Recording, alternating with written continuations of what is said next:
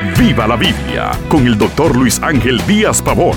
Abra las escrituras y acompañe al pastor en su estudio, porque la Biblia es para vivirla. La verdadera sabiduría. Escuché a un miembro de mi iglesia decir que los hombres ahora son más sabios que en antaño, que ellos saben cómo funciona el mundo. ¿Será verdad? Miremos la palabra de Dios.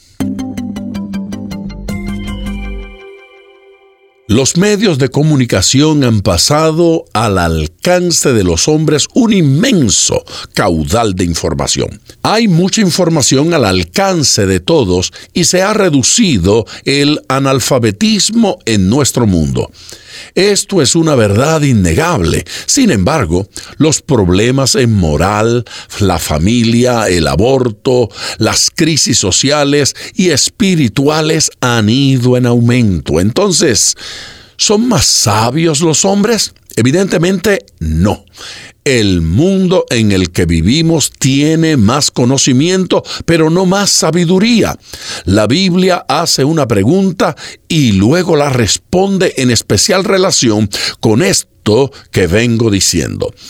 En Santiago capítulo 3 versículo 13 dice, quien es sabio y entendido entre vosotros, muestre por la buena conducta sus obras en sabia mansedumbre.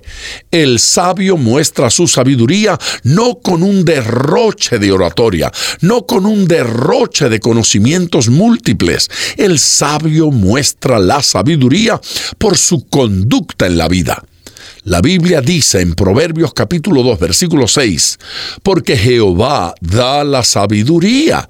Este mundo cada vez más está más lejos de Dios y por ende cada vez más lejos de la sabiduría. Cerca del Internet, de la universidad y los libros no adquirimos sabiduría. Es solo cerca de Dios que podemos adquirir tan valioso tesoro. En Salmos capítulo 111 versículo 10 afirma la palabra de Dios que el principio de la sabiduría es el temor de Jehová. Buen entendimiento tienen todos los que practican sus mandamientos. La sabiduría implica la capacidad de juzgar sabiamente y la capacidad de conducirnos correctamente. Solo teniendo el temor de Dios en nuestro corazón es que podemos ser sabios. El temor de Dios implica que practiquemos sus mandamientos. Quizás no entendamos todas las razones por las que Dios manda algo, pero el respeto a Dios nos hará obedecer y esto nos librará de muchos males. La palabra de Dios nos estimula a adquirir sabiduría. Los hombres quieren adquirir más posesiones materiales, pero Dios nos estimula a adquirir sabiduría e inteligencia.